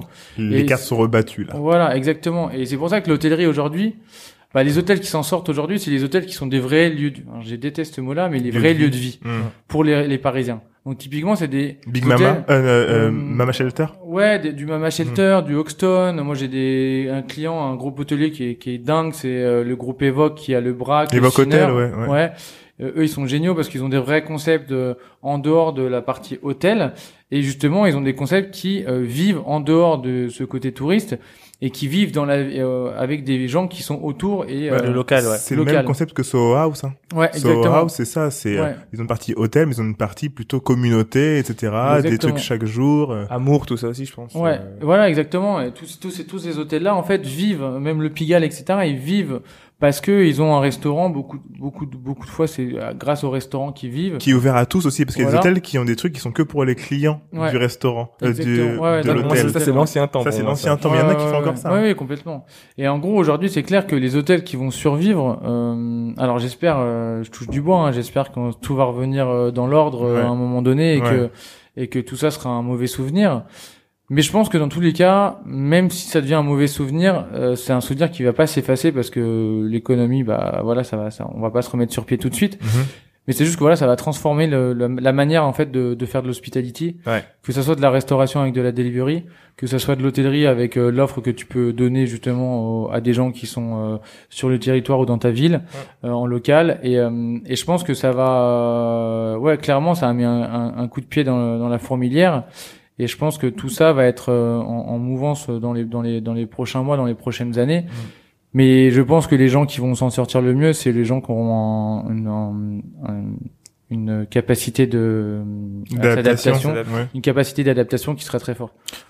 Une capacité qui soit euh, sur leur business, mais aussi sur les réseaux sociaux. Ouais. Parce que tu vois, on voit souvent euh, des, des, des comptes qui se créent, donc de marques, hein, même en Mhm. dehors de, de restauration, etc.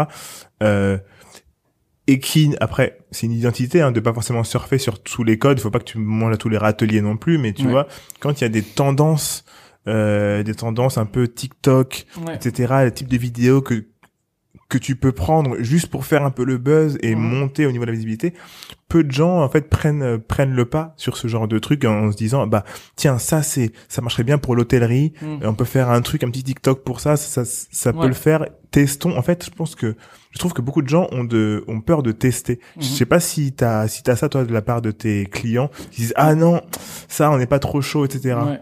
Bah en fait aujourd'hui le le problème c'est que pour eux ça va tellement vite que si tu veux quelqu'un qui avait un restaurant depuis 20 ans et qui avait euh, un angle de rond-point à, à, à Paris Hmm. et son restaurant il a toujours marché Ouais. et dans sa tête lui, j'ai pas besoin de réseaux sociaux. il n'a pas besoin des réseaux sociaux si tu veux. Et en fait, euh, comme je disais, la capacité d'adaptation, elle est ultra importante aujourd'hui, mais tous les gens, ils n'ont pas forcément l'envie ou les capacités de le faire. C'est pour ça que nous aussi, on est là pour les Pour accompagner. éduquer ouais. Ouais, pour les éduquer en disant que voilà, les réseaux sociaux aujourd'hui, c'est important. Il suffit plus d'avoir juste d'avoir un emplacement, parce qu'aujourd'hui, tu as des restaurants qui ont des emplacements horribles, genre euh, par exemple Piu Piu euh, rue Saint-Lazare, bah ils sont Et pas c'est blindé quand même. et c'est blindé, tu vois ce que je veux dire. Et eux, typiquement, quand je les ai lancés sur les réseaux sociaux, c'était ultra. euh, Enfin, tout le monde venait parce qu'ils avaient vu ça sur Instagram. Ouais. Parce que du coup, il y avait euh, des filles comme Mina, très très bon, euh, Combini Food, des beaux médias aussi qui avaient. euh, Vous, vous faites du de la presse aussi, DRP ou pas non, du tout? mais euh, on, a, on travaille de temps en temps avec des journalistes où Ouais. on propose justement euh, bah, les adresses à des à des à des à des médias cool Mhm. parce que justement j'avais créé Sauve ton resto pendant le confinement et ça m'avait permis aussi d'avoir des des contacts avec toutes ces personnes là qui m'ont aussi soutenu donc c'était très Mhm. cool et ouais par par moment on lance aussi sur ce genre de médias euh, nos adresses qui qui, qui fit bien et aujourd'hui c'est vrai qu'en en, en parlant de, de de choses qui fit bien c'est qu'aujourd'hui faut aussi se dire que tous les concepts ne sont pas instagrammables en fait et, euh, Donne-moi un, un, un, un exemple de concept d'un Instagram. Bah, pff, des, on va dire typiquement des, des, des, bah, pas des bars PMU, mais tu vois des, des concepts de restaurants vraiment en mode congelé, etc. Ouais, Ah, non, non, c'est Instagrammable. C'est Ouais, Instagrammable. tu vois ce que je que dire, le c'est- challenge que j'allais dire, c'est que tout est, en fait, tout est Instagrammable. Instagrammable. C'est, c'est plus une question de créa, tu vois. Oui, Mais je vois ce que tu veux dire. mais en gros, enfin aujourd'hui, euh, Parce parfois je préfère dire à un client de refaire sa salle ou de refaire sa déco ou de parce que ça fait 20 ans ou 30 ans qu'il y a pas touché Mm. pour être un peu plus dans le Ah oui, oui, tu vois oui. ce que je veux dire Oui, oui, D'accord, oui, oui. Dans Ouais. ce sens-là, c'est clair. Mais parce que Ouais. j'allais dire un PMU. Genre, euh, moi, je rêverais qu'on me donne pour challenge de, de, De rendre un PMU Instagrammable. de- ouais. Bah après tu vois genre par exemple moi j'ai un pote euh, qui a le, le Morissette tu vois le Morissette typiquement euh, dans le dixième c'était un petit bar PMU et maintenant c'est pas un restaurant c'est devenu un bar très cool Mm. où t'as tous les hipsters de, du dixième qui vont là-bas et tous les cool kids Mm. et typiquement tu vas là-bas euh, c'est un bar PMU mais ça c'est parce que c'est des gens des cool kids qui sont arrivés et qui ont dit que cet endroit cet endroit-là était cool et les gens les gens y sont allés Mhm. mais aujourd'hui, quand je dis que tout n'est pas Instagram, c'est que c'est que le lieu, il faut que la déco soit cool, il faut que certains endroits du lieu bah, soient Instagrammables dans le sens où les gens vont vouloir se prendre en photo. Hmm. Par exemple, il y a une un bon exemple avec le, le restaurant euh, à Londres qui s'appelle Sketch. Ah, sketch, c'est ça. Ouais, ouais.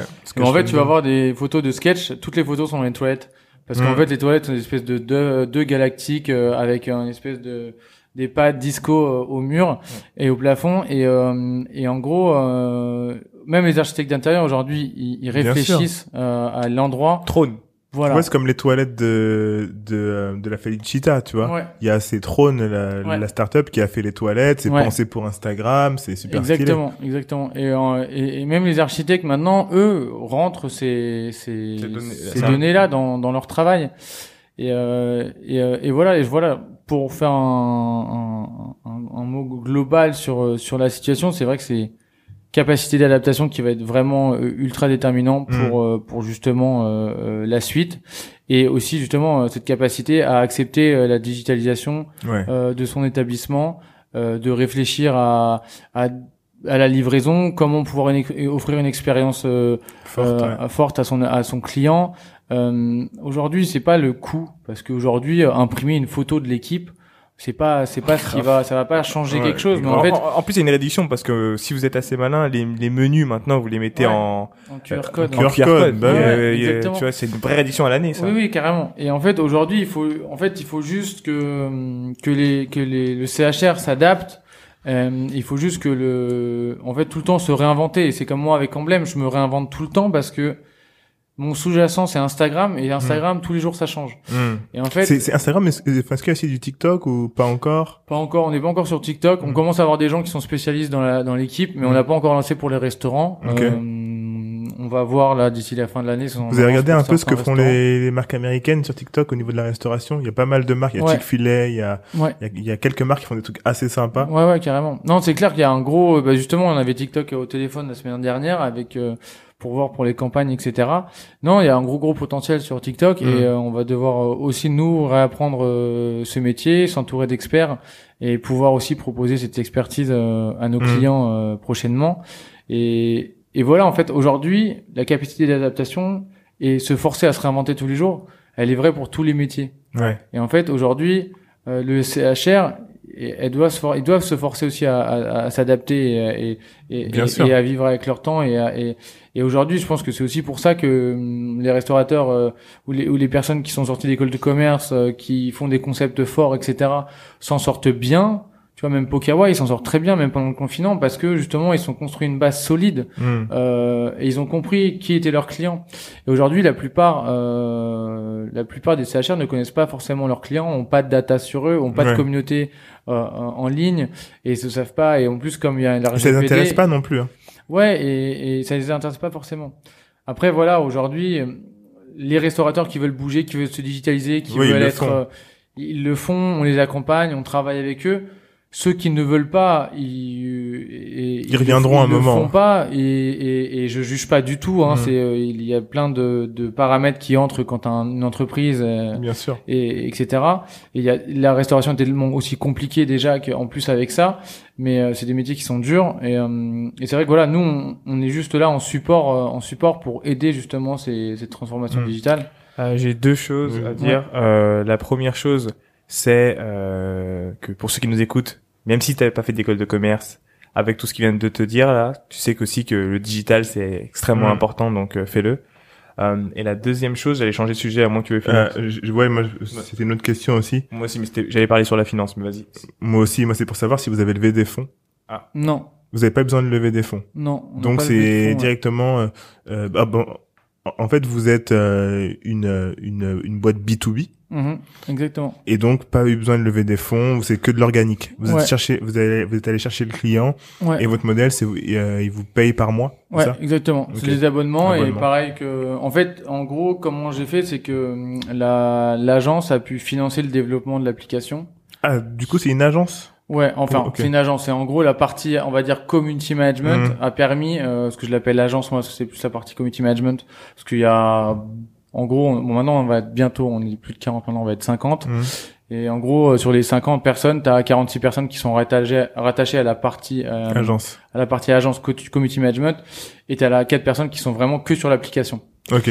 L'application, là, on va la lancer en Europe, euh, parce que c'est l'application, elle est très scalable. Mhm. Euh, et, euh, Et vous- du coup, vous voulez que Ah, donc c'est l'application pour pour mettre en relation les influenceurs, influenceurs. avec les. Ouais, exactement. Avec les, les restaurateurs, les hôteliers, et on va même ou- ou- ouvrir à d'autres à d'autres types d'établissements comme du beauty bar, des salons de coiffure, des escape games. C'est ça qui est cool, c'est que finalement tu peux l'adapter à tout. Exactement. Euh, Il y a une application, il y a une application à Londres là qui permet euh, aux gens de- d'arrêter de faire la queue. Je sais pas si tu connais. non. En gros, euh, tu vas sur l'application et quand il y a la queue, en fait, tu t'inscris. Imaginons que j'arrive, je sais pas moi, chez Pokawa, on prend comme Ouais. exemple, et qu'il y a la queue. Euh, je m'inscris, je vais sur l'application, je m'inscris et en fait, dès qu'il y a une place de libre, Ouais. je dis qu'on est deux par exemple, dès qu'il y a deux places de libre, je peux m'arracher et revenir Ah, oui, pour oui, mes places. Il me dit, oui, t'as oui. cinq minutes pour venir récupérer ta place. Ok. C'est un truc en France aussi. Très Il cool, y a ça. ça Ça aussi en en France France. aussi ouais. Ok. Ouais, ça c'est cool. Ouais, très smart. Je crois que Petit Bao, ils avaient mis ça en place pendant le confi euh, après le confinement. Ok. Juste après, ouais. Très cool. Très Ouais, cool. Moi j'avais j'avais dernier truc à te demander, c'est euh, par rapport au tu as un background finance. Ouais. Est-ce que euh, tu fais des investissements dans les actions, dans les startups, dans les autres trucs? Non. En gros, euh, j'ai- j'aimerais bien en fait parce qu'aujourd'hui j'ai j'ai pas de liquidité euh, perso. Ouais. Euh, j'ai tout, enfin tout est investi dans les. Moi j'ai commencé avec 1000 euros en poche, hein, j'ai Mm. j'ai pas d'oseille. On aime ça, on est Ouais. pareil. pareil. et Pareil. du coup, bah, je me suis construit un peu solo. Et, euh, et en fait, Emblème, j'ai- pendant trois ans, on était trois, quatre personnes, cinq personnes. Il y a que l'année dernière, euh, en janvier, où j'ai dit on accélère. Et du coup, en un an, on est passé de 4 à 40. Et, euh, En un an. Ouais. Et après, ouais, c'était c'est énormément de travail. Ouais. C'est comment le management C'est très dur en fait. Et en plus, je Ça a vais dû pas être une mentir. dinguerie. Ouais, Et les gens, je vais ont pas dit- mentir, c'est je suis pas bon en management. voilà. Il y a eu- il y a- a eu de la Donc, rotation ou pas c'est Il y dit- a eu de la Voilà, bah, dit- bah ouais, après après voilà, a T'inquiète, eu on connaît très bien. on Ouais. très bien. bien. il y a eu des, il y a eu des moments durs parce que bah Covid, euh, gilets jaunes, euh, enfin très compliqué. Ouais. Et c'est vrai que hum, bah euh, de motiver des de, et, et du coup bah même nos clients ils, comme ils sont en difficulté, ils sont c'est pas le- les meilleures conditions de travail de collaboration Mmh. et donc du coup ça se répercute sur nos équipes et du coup le management clairement c'est c'est très compliqué. Ah oui. Euh, et, euh, et, euh, et, et moi, je suis pas euh, le plus fort là-dedans. Et c'est pour ça que de plus ça va et plus je construis des, des business qui sont scalables parce que je sais que, que avoir énormément de gens, c'est très compliqué. Et même si j'adore ça, en fait. Aujourd'hui, j'adore avoir euh, emblème, j'adore, euh, sans parler de la, par rapport aux finances, à l'économie, etc. J'adore, en fait, euh, arriver le matin et que, et que apprendre des choses et que les gens apprennent des Mmh, choses ouais. et former, faire venir des experts pour qu'ils continuent à se former. Ouais. Et j'aime bien ce côté cohésion équipe et, euh, et même si le côté scalable et, euh, et Muse et etc sont très cool, c'est vrai que le côté humain, ça, moi j'adore ça. Et euh, mais c'est vrai qu'en management, je suis trop sympa, tu vois. C'est-à-dire que Mm. quelqu'un, enfin un employé va me dire, ouais, non, je peux pas venir là ce matin parce que j'ai ça à faire. Je vais lui dire, ok, pas de souci, tu vois. Mais, Ouais, mais La fois que je n'ai jamais dit non à quelqu'un qui m'a dit, je, est-ce que je peux pas venir ce Ouais. matin parce que j'ai un truc à faire, je- j'ai toujours été sympa. mais, mais du coup, est-ce que t'as mis euh, une personne pour gérer ce que toi tu ne sais Ouais. pas faire? Alors en gros maintenant il y a une directrice euh, à l'agence, Elodie qui est Une euh, DG Ouais. Ok. Voilà, donc elle est passée directrice de l'agence, Ok. enfin de la partie community management, la partie emblème, parce que maintenant il y a emblème et emblème app. Ok. Donc elle est directrice de, de, de emblème et, euh, et moi je me focus pas mal sur euh, l'application emblème app Ok. euh, pour justement développer euh, développer ce projet-là en Europe. Le, le projet scalable, du coup. Voilà, le projet scalable et même si on reste, notre équipe reste dans les locaux, dans les mêmes locaux qu'emblème. Mais mais c'est vrai qu'après, euh, C'est une envie d'expansion, là, pour le coup. ouais, Ouais. Et puis c'est c'est un modèle SaaS, vraiment purement SaaS et euh, et, et j'adore tout ce qui est gros hacking. euh, J'échange avec des mecs qui sont de Station F qui sont vraiment ultra bons et j'adore ce côté dropshipping et etc. Mhm. parce que je trouve ça euh, très intéressant. C'est un peu mon côté ingénieur qui revient euh, au galop en disant bah voilà aujourd'hui construire un, un- construire un produit, faire de l'acquisition, voir euh, enfin générer des, des flux et du volume euh, euh, via juste un SaaS sans forcément avoir une équipe commerciale qui va faire du call call etc. Hmm. Tout ça c'est faire tout ce que ce côté marketing ça me- ça m'intéresse grave et euh, parce qu'il y a un côté aussi psychologique de de, de l'acquisition qui est aussi que moi j'aime bien. Et, euh, et du coup, ouais, cette partie, euh, cette partie scalable euh, de l'application, euh, j'aime C'est un bien. truc qui, te- qui, te, Ouais. qui, te, qui te plaît plus. Ouais. Mm. Mais mais j'adore euh, le côté créatif de du côté plus que community management. J'adore les gens avec qui je travaille. J'ai une petite dédicace d'ailleurs, je les adore. Et euh, et, euh, et aujourd'hui, si je devrais refaire ce que j'ai fait, je le referais 800 Pardon. 000 fois. Quoi. Ouais. Donc c'est community management ou social media management?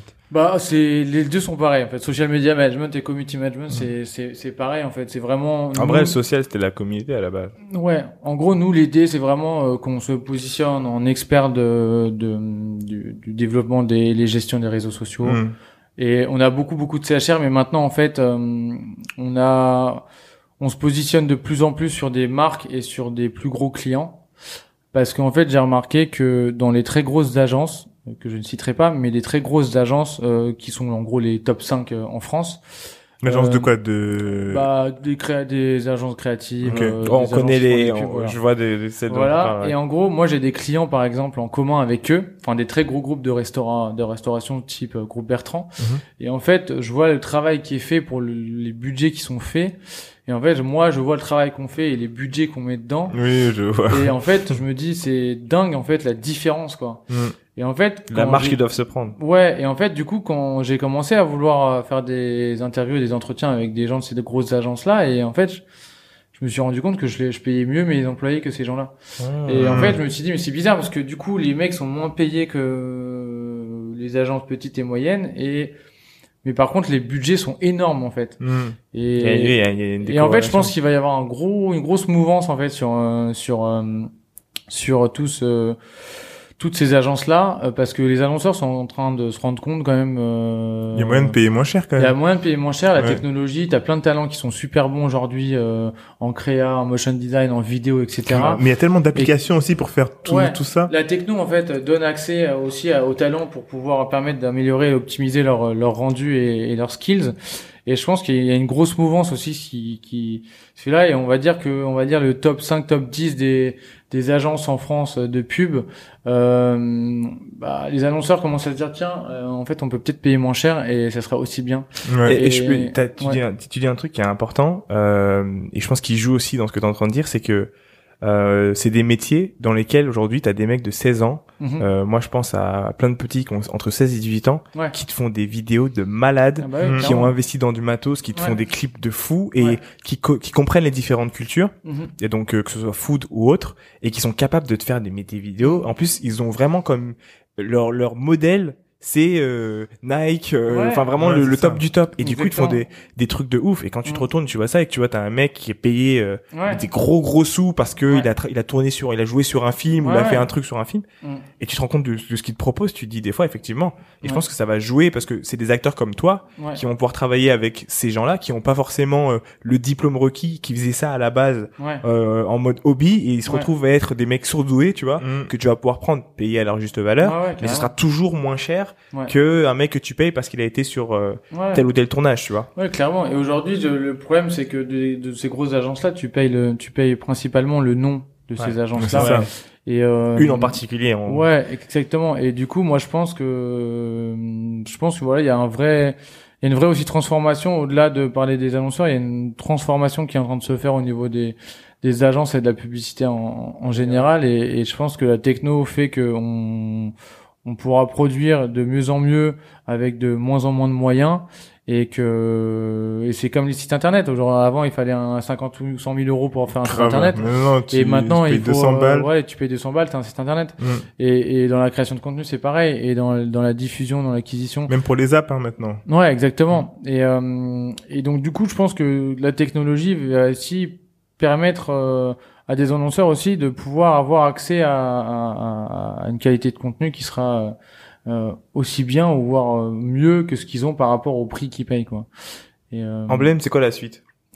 Emblème, en gros, on va continuer fort en CHR parce que c'est notre métier et notre expertise. c'est ce qui c'est ce qui rapporte la moula. hein. Voilà, exactement. C'est ce qui paye les factures et qui donne, euh, qui donne à manger dans l'assiette. Mais en gros, aujourd'hui, il faut que qu'on aille plus loin que ça parce que je recrute des justement des, des talents qui sont pas assez mis en avant dans des grosses agences et que je centre plus dans la dans dans, dans notre partie euh, community management.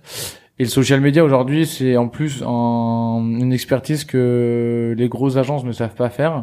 Et c'est une vraie expertise et, et, et, et je pense que Emblème, typiquement, dans sous 2-3 ans, on veut se taper, on veut se taper le top 20 ou le top 10 de, des agences créatives, en fait. Parce que, clairement, le social media, c'est le format qui va continuer de monter, parce que les réseaux sociaux, tu vois, tous les mecs en print ou même en télé, aujourd'hui, le, le- l'achat, l'achat média à la télé ou en presse, etc., il a diminué de dingue Mm. parce que euh, parce que tu peux tu peux cibler qui tu veux avec le digital et même des gros gros acteurs sont sortis de la télé parce que si tu mets le même budget télé dans du digital tu vas avoir plus de prix et en plus tu vas pouvoir viser exactement qui tu veux donc euh, donc nous voilà moi l'avenir d'emblème c'est de continuer à s'éclater au niveau de la créativité euh, et aller chercher de plus en plus des gros clients pour pour bah, prouver qu'on peut que, que que nous aussi on peut faire des, des très très belles campagnes et qu'on peut justement réajuster un, un réajuster un petit peu le prix de de revient euh, par rapport au, au- par rapport à notre travail par rapport à nos missions quoi Trop Donc, cool. euh, donc Et, voilà. et moi j'ai une dernière question euh, par rapport au recrutement. Où est-ce que tu recrutes justement ces euh, ces talents dont tu parles qui sont parce que là tu, tu parlais des, talents qui sont pas valorisés par les autres agences, mais est-ce que tu recrutes euh, justement euh, les gens dont euh, bah qu'on parlait qui sont pas forcément passés par des agences et qui mais qui sont super créatifs? On le voit sur Mhm. Instagram euh, notamment avec tous ceux qui font euh, qui racontent des histoires, tu sais, euh, Ouais. sur, euh, sur Twitter, Ouais. c'est super drôle, etc. Ouais, et qui sont repris et repris et repris. Ouais. Est-ce que tu est-ce que tu cherches un petit peu à sortir des, des sentiers battus pour les recrutements ou pas Ouais, encore? clairement bah moi j'ai déjà recruté quelqu'un qui avait un site de avait un Instagram de même quoi Ok. qui était très drôle et, euh, et en fait aujourd'hui moi je regarde très peu le CV Hmm. je regarde pas l'école je regarde pas enfin je regarde les expériences qu'il a fait etc mais euh, typiquement quelqu'un qui est qui a fait une chaîne de même qui est ultra drôle ou qui fait euh, qui fait du YouTube et Bah, qui fait du C'est son taf là, on le ouais voit son taf en fait vraiment. on voit son taf directement. Et en fait c'est un peu comme euh, les gens qui font me disent qu'ils font du community management et qui ont 20 followers sur Ouais, Instagram. grave. je leur dis mais pourquoi et, euh, et en fait là l'idée c'est de ouais clairement en fait moi j'adore les photographes euh, je suis allé chercher plein de photographes sur Instagram parce que j'adorais ce qu'ils faisaient. Et Des freelances du coup. ouais des freelances, freelances et je leur ai dit venez en CDI etc et euh, Ah, donc, parce que tout- tout- tout- tous les tous les chez créateurs nous de contenu sont en ouais, CDI. tout le monde est en CDI chez nous Ok. alors du coup ça fait beaucoup d'URSAF à la fin de l'année Ouais. mais euh, mais mais joue le jeu tu vois je, je suis pas une enfin je sais qu'il y a plein d'agences qui prennent des freelances un peu assis mais moi je Ouais, pour le coup, s'il y a besoin, euh, Ouais. là, dans cinq minutes de faire des photos, bah, le mec, il sera là dans le studio, euh, Exactement. il pourra. Et en fait, tu vois, ça c'est ultra important, pour moi de pouvoir euh, du coup bah, euh, contrôler la qualité de ce qui se fait. Mhm. Euh, si ça va pas, on peut refaire et pouvoir avoir les emplois du temps. Par exemple, là il y a y a un client qui nous a demandé de- pour euh, une campagne euh, de print sur les bus de pouvoir faire de la conception rédaction. Ah, donc vous faites du print aussi, donc vous Ouais. faites aussi du en dehors de... Parce que généralement, ouais, ça, ça arrive que dans le social media, les mecs nous, de- nous, de- nous demandent de faire de la conception rédaction pour du print. Ok. Généralement, euh, 99% euh, de là typiquement, ça sera la première ca- campagne print qu'on fera. Ok. Mais euh, mais typiquement, le concepteur rédacteur, je lui dis vas-y lundi matin, on se met direct dessus. Hmm. Et si c'était un freelance, bah Il ça se trouve lundi matin, il aurait pas pu pu le faire, tu vois. Hmm. Donc c'est un, moi je baisse ma rentabilité, c'est, je m'investis plus et j'investis plus, mais je sais Mais pas dans ma tête, aussi. dans ma tête je suis bien, je me dis que les gens ils ont un CDI, ça les aide à trouver des apparts. Ouais, mais grave. Euh, et Ils travaillent- ils sont plus à l'aise, hein. Ouais, je crée de l'emploi et Mhm. puis et c'est vrai qu'au final quand tu regardes, tu, moi je me pose la question souvent. En France, quand t'es jeune, tu t'es jamais aidé pour créer de l'emploi en fait. Ouais, grave. Et même si t'as 25 balais et que tu dis vas-y, je vais je vais créer de l'emploi pour les ma génération, bah t'es pas aidé parce que t'es t'es bourré d'URSAF, euh, t'as et euh, et c'est vrai que c'est un petit peu dommage que l'emploi euh, l'emploi soit pas euh, soit pas euh, soit pas promu par rapport aux, aux startups et du coup bah les gens jouent moins le jeu donc ils prennent beaucoup de de freelance, Freelance, ouais. alors que les freelances sont que euh, en train de travailler pour ces clients-là, enfin que Mm. cette agence-là. Et donc du coup, bah ça pousse un peu les les, les startups et les entreprises à, à tricher. Faire de la fourberie, Et- ouais. alors que je trouve que justement, au contraire, si on poussait un peu plus l'emploi et qu'on poussait les jeunes à justement avoir des aides au début pour pouvoir employer des, des, des jeunes et d'autres personnes, un peu comme ils le font avec les alternants en ce moment, parce que du Ouais, coup, ouais. bah il y a plein d'alternants sur le carreau. Bah ils donnent ils donnent des ils donnent des ils donnent 8000 euros aux par alternant aux entreprises qui trouvent des alternants.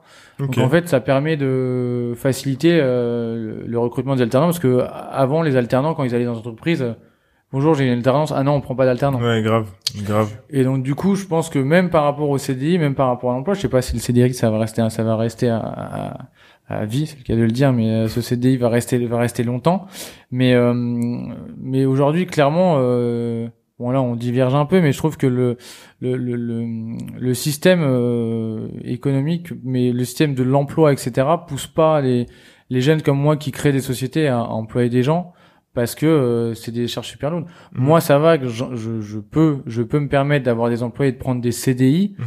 euh, mais euh, mais on recommande souvent de dire et ton produit qui soit scalable Ouais. et, et qui dit scalable dit ouais, tu n'as pas besoin ouais. de de passer de 1 à 10 Ouais. en fait il faut que tu restes avec deux personnes pour faire un truc de ouf Ouais, exactement. Parce qu'aujourd'hui, les typiquement, pourquoi les investisseurs vont sur des startups euh, scalables? Scalable bah, c'est parce, Parce qu'il que n'y a ça pas de coûte trop charge cher. Parce que ça coûte trop cher d'avoir de l'humain. Mhm. et que d'avoir de l'humain c'est risqué parce que l'humain c'est tu contrôles pas comme une comme un algo Mm. un, euh, ou une- un logiciel et euh, et du coup du coup mm, quand je regarde la la la la la pic- la- la- l'image assez large Mm. aujourd'hui en fait on, les investisseurs investissent euh, beaucoup dans tous les produits scalables Ouais. donc qui ne créent pas de l'emploi Mm. et les seuls mecs qui ont des boîtes de services et qui ne créent pas de produits scalables on n'investit pas dans on investit on pas dans ces boîtes là généralement et alors que c'est eux qui créent l'emploi et en plus s'ils créent de l'emploi on, leur tire une balle dans le pied parce qu'on leur met euh, des ça. énormes ouais donc du coup enfin quand tu regardes le- le- l'équation globale elle est quand même assez bancale. Ouais. Et Ouais, c'est vrai. et c'est pour ça que je pense que ce- enfin le, le, le statut de CDI va va forcément bouger à un moment va donné. évoluer. C'est que les jeunes sortis d'école ils veulent créer des muses ils veulent créer des ils veulent créer des des boîtes. des boîtes mais super scalables pour réduire le, le, le- le- les emplois parce que ça coûte trop cher et parce Mm. que les investisseurs ne veulent pas de boîtes pas scalables et, et du coup l'équation est assez instable. Donc je sais pas où ça ira mais euh, je Euh, pense que ça va bouger. Ouais. Il faut- Dernière question pour toi. Si si je vais travailler avec toi demain, si je suis Ouais. voilà une marque, comment je peux te trouver? Alors sur euh, sur euh, sur euh, les réseaux sociaux, Mhm. euh, notre page s'appelle We Are Emblem. On est, Sur euh, Instagram ouais, sur Instagram, vous pouvez directement venir nous voir, euh, nous parler en DM. Il Ouais. y a d'ailleurs pas mal de, de marques ou de restaurants qui viennent nous demander directement est-ce que Est-ce que vous on poser travaillez des questions, est-ce qu'on peut collabor- collaborer ensemble, etc. Ok. Euh, et ensuite, bah, on a notre site internet sur emblème.com directement. Twitter, Twitter, non, j'ai pas encore fait Twitter, j'ai pas encore fait TikTok. chaîne YouTube. Chaîne YouTube, euh, ouais, on a quelques vidéos, euh, quelques prods Emblème Production. On a, Ok, on a histoire les, de montrer ouais, un on a les vidéos ce qu'on a fait pour les clients, euh, marques, hôtels, restaurants, etc.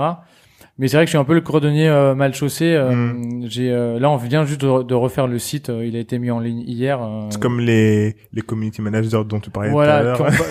exactement, qui ont que 20, 20 followers. Nous, de page Instagram, on s'en est quand même un petit peu plus occupé parce que c'est notre vitrine. Mais c'est Ouais. vrai que côté euh, site internet, euh, on avait un vieux site internet. Vous avez laissé un peu. On l'avait laissé un peu à l'abandon, quoi. Donc, Ça, c'est quand t'as plein de clients vraiment- aussi, hein. Vous Ouais, avez plein de clients, donc vous avez pas forcément le temps. Bah, on est très focus sur les clients et ça prend. Le community management, c'est un truc très chronophage. Hein. Ça prend quand même beaucoup de temps parce que c'est tous les jours. Et, euh, et en plus de travailler avec le CHR, c'est pas tous les jours facile parce que eux, ils sont dans une situation compliquée. Mhm. Et donc du coup, faut les euh, faut les tenir un peu à bout de bras de temps en temps et, euh, et même tout le temps. Et, nous, ça nous fait plaisir parce qu'on adore ça. Moi, j'adore la food, j'adore les restaurants. Ouais. Euh, je suis en train de lancer une- un nouveau projet pour encore aider les restaurateurs et, et les hôteliers. Et je, voilà, moi depuis quatre ans, j'adore aider le, et soutenir le secteur du CHR et je continuerai. Mais euh, mais c'est vrai quoi, avec la situation que c'est actuelle et la conjoncture, c'est pas pas toujours facile, mais mais on se bat quoi. Ok. Voilà. Mot de la fin? Ouais. Alors nous, vous pouvez nous retrouver sur Instagram at this is underscore lucky day. Euh, vous pouvez écouter ce podcast sur Spotify, Apple Podcast et tous les autres. Euh, n'hésitez pas à nous mettre 5 étoiles sur Apple Podcast. Euh, Abonnez-vous euh, sur Spotify, sur Apple Podcast et sur toutes les autres plateformes. Et Et euh, déjà, bon bah merci de- d'avoir pris le temps de, de parler avec nous. Merci, les gars. Merci. Très cool. C'était vraiment vraiment cool. Et euh, ouais, sinon sur euh, YouTube, vous pouvez aussi euh, vous abonner à notre chaîne. Yes. Et, on est euh, on est à 1000 on a 1000 abonnés sur YouTube là. Ah c'est on a ouais, on a juste mis deux vidéos. Allez, ouais. petit à Ouais. petit, petit à Petit petit. à petit, il faut ouais. mais euh, mais ouais, n'oubliez pas euh, notre network et votre network. Voilà. Ciao. Salut. Merci. Bye bye.